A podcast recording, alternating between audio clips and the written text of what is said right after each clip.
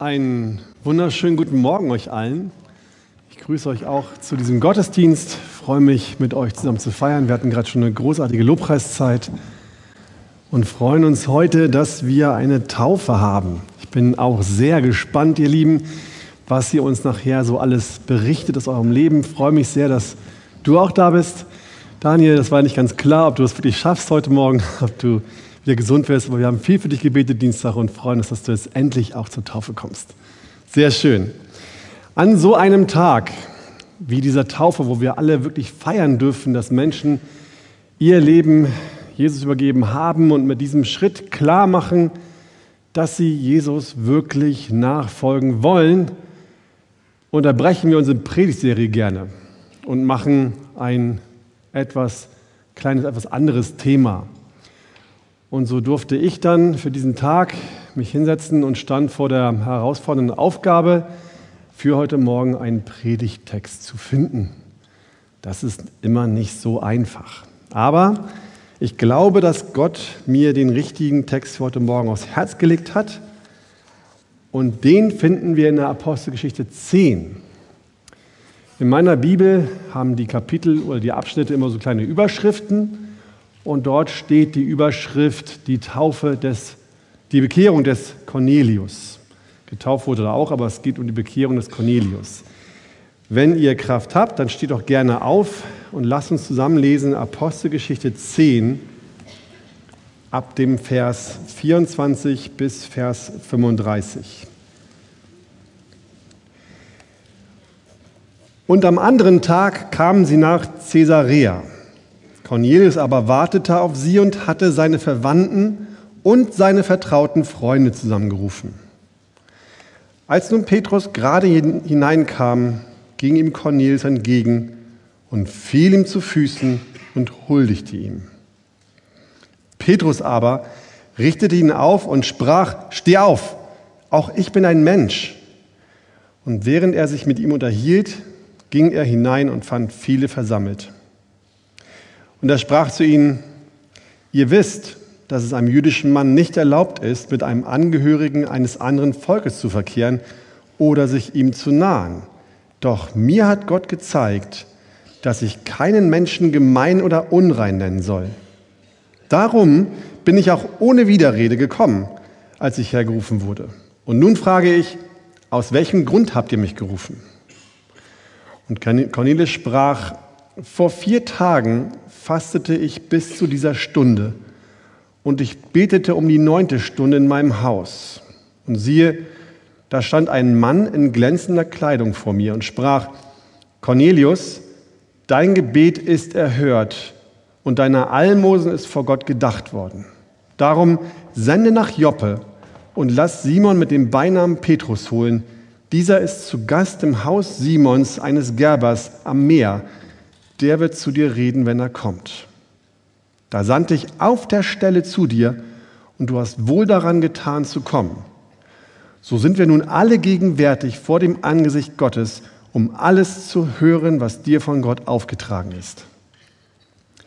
Da tat Petrus den Mund auf und sprach, nun erfahre ich in Wahrheit, dass Gott die Person nicht ansieht, sondern dass es in jedem Volk derjenige ihm angeht, dass in jedem Volk derjenige ihm angenehm ist, der ihn fürchtet und Gerechtigkeit übt. Herr, wir danken dir, dass wir dein Wort haben dürfen und ich bitte dich, Herr, dass du uns hilfst. Wir brauchen deinen Heiligen Geist. Wir haben dich so sehr nötig bei diesem Thema, bei der Predigt und ich brauche dich, Herr. Und bitte dich, dass du uns segnest, mir Ruhe schenkst und mir hilfst und auch die Gemeinde segnest, Herr. Öffne unsere Herzen. Amen. Setzt euch gerne.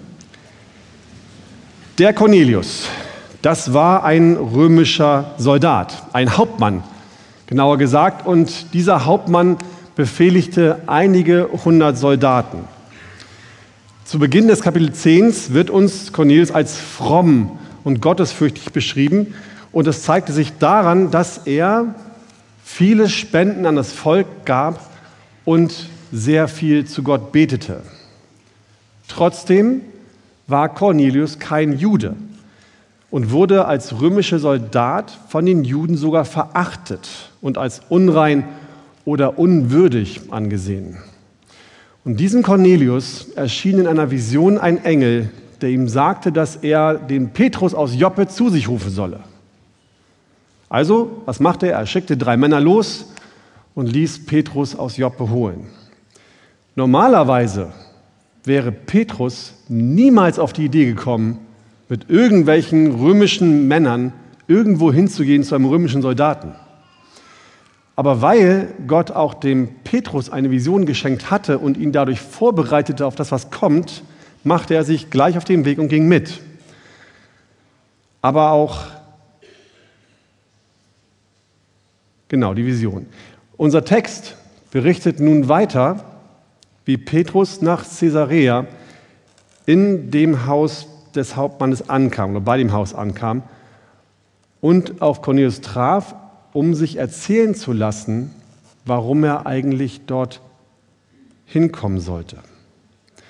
Und dieser Teil, diese Erzählung von Cornelius, die findet seinen Höhepunkt in den Versen 34 und 35, wo Petrus dann ausruft, nun erfahre ich in Wahrheit, dass Gott die Person nicht ansieht, sondern dass in jedem Volk derjenige ihm angenehm ist, der ihn fürchtet und Gerechtigkeit übt. Aus diesen beiden Versen, die Petrus dort ausspricht, ergeben sich die beiden Punkte, um die es in der heutigen Predigt gehen soll. Punkt 1, Gott sieht die Person nicht an, der Mensch aber schon. Wenn die Bibel hier davon spricht und über Gott sagt, er sieht die Person nicht an, dann bedeutet das, dass der Wert oder die Würde oder wie man eine Person behandelt nicht abhängig davon ist, aus welcher Kultur oder aus welchem Land jemand kommt, welche Rasse ein Mensch hat, ob er arm oder reich ist, wie gut er gepflegt oder gestylt ist, welche Bildung er hat, wie gut er sich ausdrücken kann, wie viel ein Mensch über die Bibel weiß oder eben auch nicht, ob sich ein Mensch eher komisch für uns verhält oder eigentlich ein ganz cooler Typ ist und so weiter und so weiter. Der Wert eines Menschen, die Würde eines Menschen hängt nicht davon ab, sollte davon unabhängig sein, für uns keine Rolle spielen, wie wir ihn sehen und behandeln. Zu dieser Erkenntnis kam Petrus in Vers 34, nachdem er von Cornelius gehört hatte, dass ein Engel auch zu ihm gesprochen hat.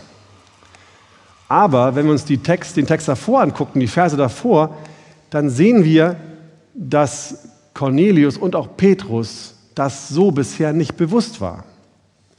Es fing schon in Vers 25 an, als Petrus bei Cornelius ankam. Da steht, als nun Petrus gerade hineinkam, ging ihm Cornelius entgegen und fiel ihm zu Füßen und huldigte ihm. Für den Hauptmann Cornelius war der Petrus so etwas wie ein Bote Gottes. Ein Mann, der stellvertretend für Cornelius zwischen ihm und Gott vermitteln konnte. Cornelius bewunderte diesen Petrus so sehr, dass er ihm zu Füßen fiel, um ihm damit die Ehre zu geben. Cornelius setzte seine ganze Hoffnung und Glauben an, an diesen Petrus, auf diesen Petrus und dachte, durch ihn bekomme ich Zugang zu Gott. Und dann finde ich endlich die Erfüllung und den Frieden und die Rettung, die ich so sehr suche. Petrus wusste, das geht einen Schritt zu weit. Das ist jetzt wirklich too much. Und daraus seine Reaktion in Vers 26, Petrus aber richtete ihn auf und sprach, steh auf, auch ich bin ein Mensch. Petrus war klar und brachte hier zum Ausdruck, ich bin nicht Gott, mich darfst du nicht anbeten. Menschen und auch wir Christen, wir sind davon nicht frei, neigen dazu, anderen Menschen zu huldigen. Manche suchen ihre Identität in Fußballvereinen, Superstars, Influencern oder auch irgendwelchen anderen Personen. Andere versuchen ihr Lebensglück, ihre Zufriedenheit, ihr Wohlergehen in anderen Personen, wie zum Beispiel Freunden oder Ehepartnern oder Kindern zu finden. Und so fallen sie, fallen wir manchmal ohne es zu merken vor ihnen ihre Füße nieder und huldigen ihn. Es ist nicht verkehrt, und da dürft ihr mich nicht missverstehen, es ist nicht verkehrt, darüber zu staunen. Es gibt bei YouTube diese ganzen Videos, ähm, Awesome People zum Beispiel, und ich staune jedes Mal und bin ganz hin und weg, was Menschen eigentlich in der Lage sind zu tun, welche Fähigkeiten sie haben, haben können. Und wir können auch zum Ausdruck bringen, dass wir davon begeistert sind. Wenn ein Konzert super war, dann, macht, dann geben wir Applaus und freuen uns natürlich. Aber die Ehre und die Anbetung dafür, für das, was die Menschen können, verdient Gott allein. Denn auch diese Menschen erhalten ihre Befähigung, ihre Begabung, ihre Eigenschaften von unserem Gott. Das war Petrus also klar. Petrus wusste, anbeten lassen darf ich mich nicht. Aber was ihm davor nicht klar war, vor seiner Vision, dass er sich in seiner Person, der Petrus, für besser und für würdiger hielt als Cornelius. Vers 28. Und er sprach zu ihnen, ihr wisst, dass es einem jüdischen Mann nicht erlaubt ist, mit einem Angehörigen eines anderen Volkes zu verkehren oder sich ihm zu nahen. Das müsst ihr euch mal vorstellen. Da ist ein Mann, der sagt, also wisst ihr was, ihr seid, ihr seid so schlecht, ihr seid so weit unter meiner Stufe, dass ich nicht mehr in euer Haus reingehen würde. Cornelius wurde von Petrus wie ein Hund behandelt. Heiden waren in den Augen von Petrus, in den Augen von den Juden so unwürdig, dass es ein Tabu war. Es war ein No-Go, mit ihnen zusammen zu sein, nur, nur irgendwie zusammenzustehen und schon gar nicht in ihre Häuser zu gehen. Unvorstellbar, dass Gott tatsächlich solchen Menschen sein Wort genauso offenbaren wollte und sie als genauso würdig und wertvoll ansieht, wie die Juden damals auch. Eigentlich ist das so eine Sache, wo man denkt, so, Petrus, hast du eigentlich zugehört? Apostelgeschichte gleich im ersten Kapitel. Und Jesus sprach zu ihnen, ähm, geht hin in die, in, nach ganz Judäa und Samarien bis ans Ende der Welt und verkündigt das Evangelium. Da war es doch schon klar, Petrus. Du hättest doch wissen müssen, dass Jesus das ernst meinte. Also, wo ist denn dein Problem? Gott ist das nämlich egal. Gott interessiert nicht, aus welcher Nation wir kommen, wer wir eigentlich sind, woher wir eigentlich kommen, zu welchem Volk wir gehören. Für ihn sind alle Menschen gleich. Alle brauchen das Evangelium. Alle Menschen müssen hören, dass Gott sie liebt und dass sie Rettung haben können und dass sie zu ihm kommen können und auch errettet sind, wenn sie denn glauben egal woher sie kommen. Aber Petrus, für Petrus waren diese Menschen, die Heiden, so unwürdig, dass er sich nicht mal mit ihnen abgegeben hätte. Sein Umgang, sein Verhalten anderen Menschen gegenüber hing davon ab, wie er selbst das Ansehen dieser Menschen bestimmt hat, wie er sie selbst angesehen hat. Und ich glaube, wir können jetzt sagen, wir alle hier, nee, nee, wie Petrus bin ich nicht. Wir alle haben den Wunsch, dass alle Welt das Evangelium hört. Wir möchten, dass jeder Mensch von Gott hört, damit er errettet werden kann. Das ist unser tiefster Wunsch, deswegen machen wir Mission. Aber vielleicht sind wir doch nicht ganz so frei von dem Ansehen anderer Personen. Hast du noch nie über Menschen geurteilt? Noch nie Menschen verurteilt? Haben wir uns noch nie über andere Menschen erhoben und dachten, wir sind besser als sie? Wann hast du dich zum letzten Mal über jemanden so richtig aufgeregt? So richtig, so ein bisschen emotional Embrass. Das ist auch sowas wie erheben, ne? Es passiert uns schon manchmal noch, dass wir uns für besser halten, wir selbst für besser halten als andere, weil wir die Bibel besser verstehen als die anderen. Wir haben das viel besser verstanden, wir sind viel klüger und viel weiter haben viel mehr Erkenntnis über Gott und deswegen, ach, die da drüben, die wissen das doch noch gar nicht alles. Mein Leben ist viel gottesfürchtiger, ich bin viel frommer als der andere, deswegen, Mann, da muss er erst mal hinkommen, bevor er mir was sagen kann. Oder der ist ganz schön komisch. Mit dem, nee, damit muss ich nicht so viel zu tun haben. Oder Vielleicht auch, weil wir jünger sind als andere und glauben, dass wir die Welt heute viel besser verstehen als die Älteren. Es mag sein, es ist, es ist total okay, es mag sein, dass wir die Bibel besser verstehen. Es mag auch sein, dass wir im Glauben schon weiter sind und dass wir auch in der heutigen Welt besser klarkommen als einige ältere Geschwister. Aber für Gott ist das alles unerheblich. Gott interessiert nicht, wie gut du klarkommst, wie viel mehr Bibelwissen du hast. Für ihn sind alle Menschen gleichwertig, alle Menschen gleich in ihrer Würde. Unsere Würde, wie er uns behandelt, wie sehr er uns lieb hat, hängen nicht davon ab, was wir können oder wie weit wir schon sind. Das ist der Anspruch, den Gott an uns hat und den wir auch an uns selbst haben sollten. Dass wir Menschen nicht mit dem Ansehen einer Person ansehen, sondern dass wir sie unabhängig von allen Dingen behandeln. Alle Menschen sind gleichwertig und gleichwürdig und alle mit gleicher Freundlichkeit zu behandeln. Wir kennen das aus Vers Matthäus 7, Vers 12. Alles nun, was ihr wollt, dass die Leute euch tun sollen, das tut auch ihr ihnen ebenso, denn dies ist das Gesetz und die Propheten. Wir können aber auch von der anderen Seite des Pferdes runterfallen. Man kann sich nicht nur für besser halten als die anderen, Menschen können auch ein falsches, negatives Ansehen ihrer eigenen Person haben. Nochmal Vers 25. Als nun Petrus gerade hineinkam, ging ihm Cornelius entgegen und fiel ihm zu Füßen und huldigte ihm. Ich habe schon gesagt, Cornelius hielt sich selbst für unwürdiger als Petrus. Er spürte, dass er viel zu viel Schuld auf sich geladen hatte und erkannte, dass seine ganzen Spenden und seine ganzen Gebete nicht ausreichen würden, um ihn vor Gott gerecht zu machen und seine Schuld zu tilgen. Nicht so gerecht zu machen wie diesen Petrus, der doch von Gott gesandt worden ist, ein Jünger Gottes, der so weit größer und höher ist als er selbst.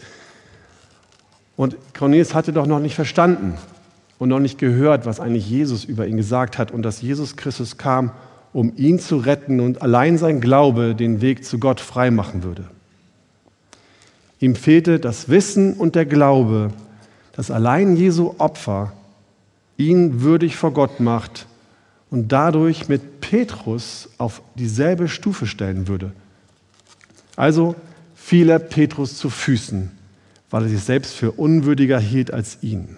Und ich denke, das ist ein Gefühl, was wir auch alle kennen. Ich glaube, wir, wir schwanken immer so ein bisschen zwischen, ich bin besser als der andere oder ich bin schlechter als der andere. Je nachdem, wie wir uns vergleichen in dieser Welt, je nachdem, wie, auf wen wir gucken, mit wem wir uns selbst ähm, in den Vergleich stellen, ähm, kommen wir besser oder schlechter weg. Und es sieht eben auch nicht selten schlecht für uns aus. Wenn ich in die Bibel gucke, die ganzen Personen, die ich finde, die ganzen Heiligen, dann stehe ich immer ziemlich schlecht da.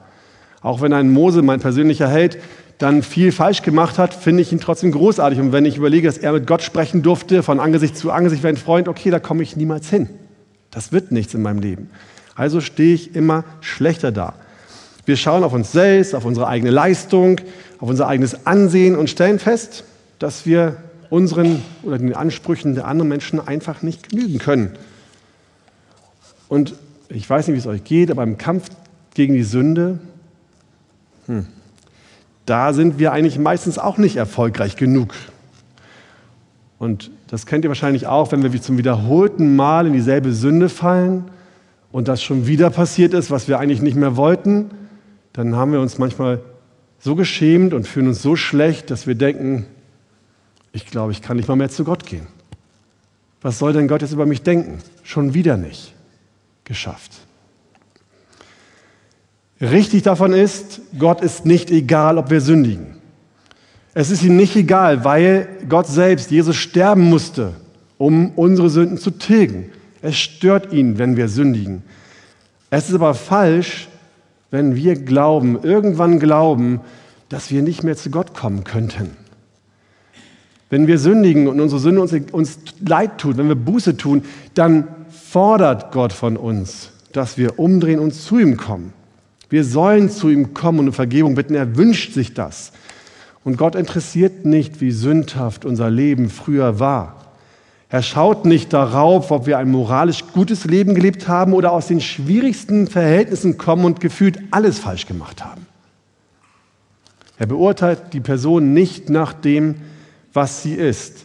Für ihn ist es unwichtig, unerheblich, vollkommen egal, aus welchem Hintergrund wir eigentlich kommen. Ihm ist es auch unwichtig, ob uns Menschen bewundern oder auch nicht. Das interessiert ihn kein Stück. Ob wen ihr bewundert, von wem ihr bewundert werdet, spielt für ihn keine Rolle in, dem, der Bewertung deiner, meiner Person.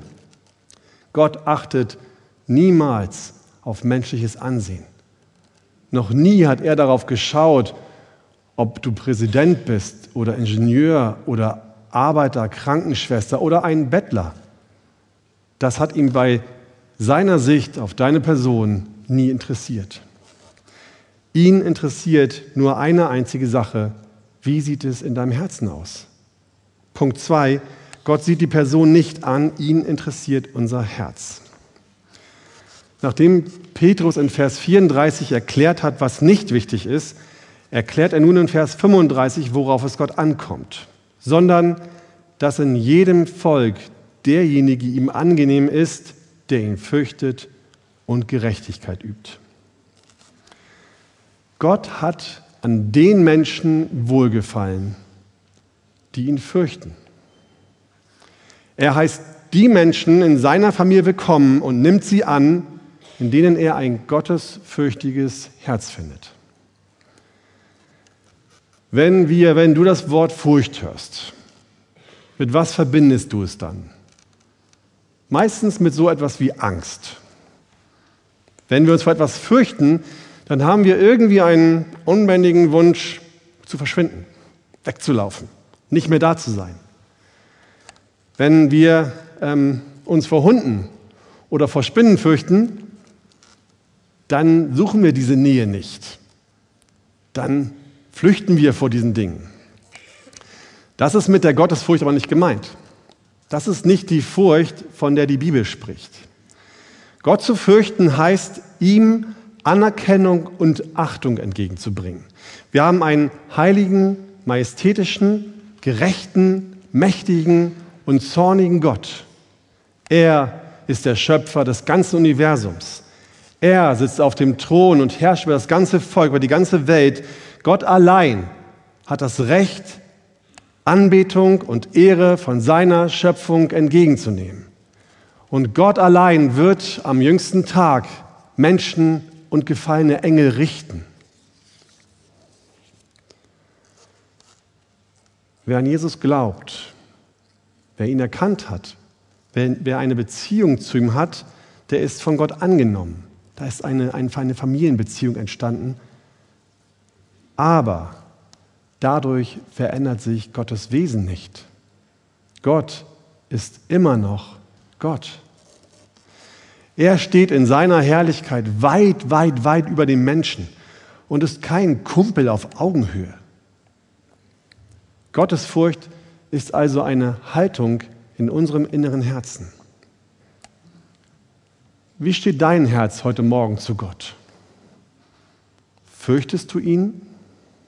Hast du Respekt und Hochachtung vor deinem Herrn?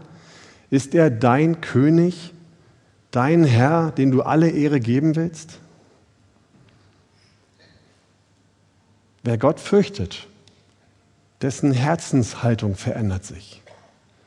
Und auch wenn ich das gerade so dargestellt habe, Gott ist groß und Majestät, mit der Beziehung zu Christus wird er auch unser Vater. Aber er bleibt eben auch diese Majestät.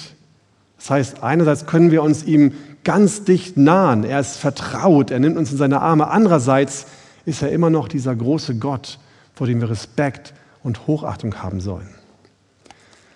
Und diese, dieser Respekt, diese Hochachtung in unserem Herzen, diese Gottesfurcht verändert dann auch unser Verhalten.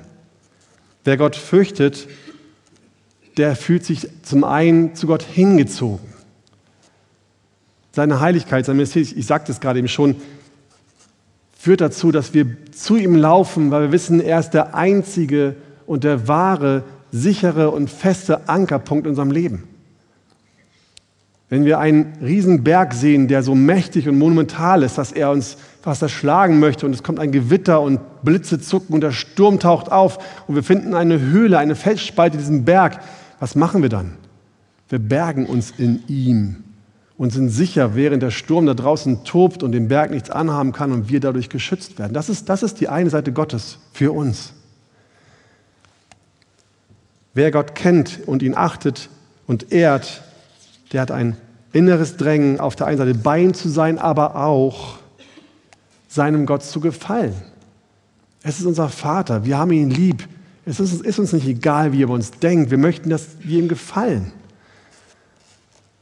Und ein Mensch, der diese Ehrfurcht in seinem Herzen hat, der möchte dann auch, wie es in Vers 35 steht, Gerechtigkeit üben. Wenn wir Gott fürchten, wenn wir ihn lieben, dann ist uns unsere Sünde nicht mehr egal. Dann ist es uns nicht wurscht, ob wir jetzt gerade sündigen oder auch nicht. Dann stört uns das. Dann schrecken wir vor dieser Sünde zurück, weil wir unseren großen Vater und König vor Augen haben. Und im ersten Petrusbrief, also genau von unserem Petrus, der erste Brief, den er geschrieben hat, ermutigt er uns genau das zu tun. 1. Petrus 1, Vers 17. Und wenn ihr den als Vater anruft, der ohne Ansehen der Person richtet, nach dem Werk jedes Einzelnen, so führt euren Wandel in Furcht, solange ihr euch hier als Fremdlinge aufhaltet. Die Folge ist, aus Liebe zu ihm, aus Ehrfurcht vor Gott, achten wir die anderen Menschen höher als uns selbst und helfen ihnen, wenn sie Hilfe brauchen. Aus Liebe zu ihm handeln wir unserem Leben mehr und mehr so, wie es Gott gefällt und nicht, wie es Menschen gefällt. Wenn wir Gott aber nicht fürchten, wenn du keine Gottesfurcht hast, dann merkst du es daran, dass dir deine Sünden eigentlich egal sind, dass du es mit deinen Sünden nicht so ernst nimmst. Und wenn du diese Predigt heute Morgen hörst und feststellst, hm, ich habe keine Hochachtung vor Gott, er ist nicht mein König und ihn zu ehren, das spielt eigentlich keine Rolle in meinem Leben. Ich versuche lieber meine eigene Ehre zu bekommen, dann sage ich dir, dann hast du ein Problem. Gott sieht die Person nicht an. Ihm ist es egal, für wie toll andere Menschen dich halten. Ihn interessiert es nicht, für wie gut du dich hältst. Wenn du glaubst, dass du schon ganz okay bist und dass, Gott, dass du Gott nicht brauchst, dann gilt für dich das, was Petrus in dem Vers gerade eben gesagt hat. Dann wird Gott dich ohne Ansehen deiner Person richten. Und wenn du der größte König in der Welt wärst, es würde ihn nicht interessieren. Er würde dich nach, er würde dich nach deinen Sünden richten. Und ich sage dir, es ist schrecklich, in die Hände des lebendigen Gottes zu fallen. Hebräer 10, 31. Daher bitte ich dich, denk über dein Leben nach. Denk nicht, dass du schlauer bist als die Bibel oder dass es, dass es keinen Gott gibt, der dich zur Rechenschaft ziehen wird. Es gibt ihn. Du hast hier einen Saal voller Zeugen, die es bezeugen können. Wir hören nachher noch ganz viel davon wie Menschen erfahren haben und bezeugen können, dass Gott wirklich lebt. Und wenn du ins Nachdenken kommst, wenn es so ist, dass du vielleicht ins Grübeln kommst, na, vielleicht gibt es ja doch einen Gott. Vielleicht habe ich ja doch ein Problem und muss es in Ordnung bringen. Dann lass es nicht vorbeiklingen.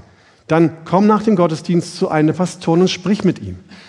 Komm ins Gespräch mit uns oder wir haben nachher auch einen Seelsorgetisch dort links am Fenster oder geh dorthin, wenn dir die Personen zu, die Pastoren zu eng sind dann geh dorthin und sprich dort mit ihnen. Und wenn du dann Buße tust, und das gilt für alle, die wir hier sind, wenn wir unsere Sünden erkennen und wenn wir Buße tun, wenn wir umkehren, dann sind wir, dann bist du angenehm vor Gott. Er nimmt dich als in seiner Familie auf, er nimmt dich als sein Kind zurück, schließt dich in seine Arme und dann bist du bei ihm sicher und geborgen und er wird dich nie wieder nie wieder verlassen oder von sich stoßen. Er, er verspricht dir, fürchte dich nicht, denn ich bin mit dir. Sei nicht ängstlich, denn ich bin dein Gott. Ich stärke dich, ich helfe dir auch. Ja, ich erhalte dich durch die rechte Hand meiner Gerechtigkeit. Das ist Gottes Zusage an jeden Einzelnen in diesem Raum, der Jesus Christus als seinen Herrn bekennt. Egal wie deine Woche gelaufen ist, egal was wieder alles nicht gut war, egal wo du wieder gefallen bist und wieder aufgestanden bist, er sieht die Person nicht an. Er schaut nur allein auf dein Herz. Amen. Amen.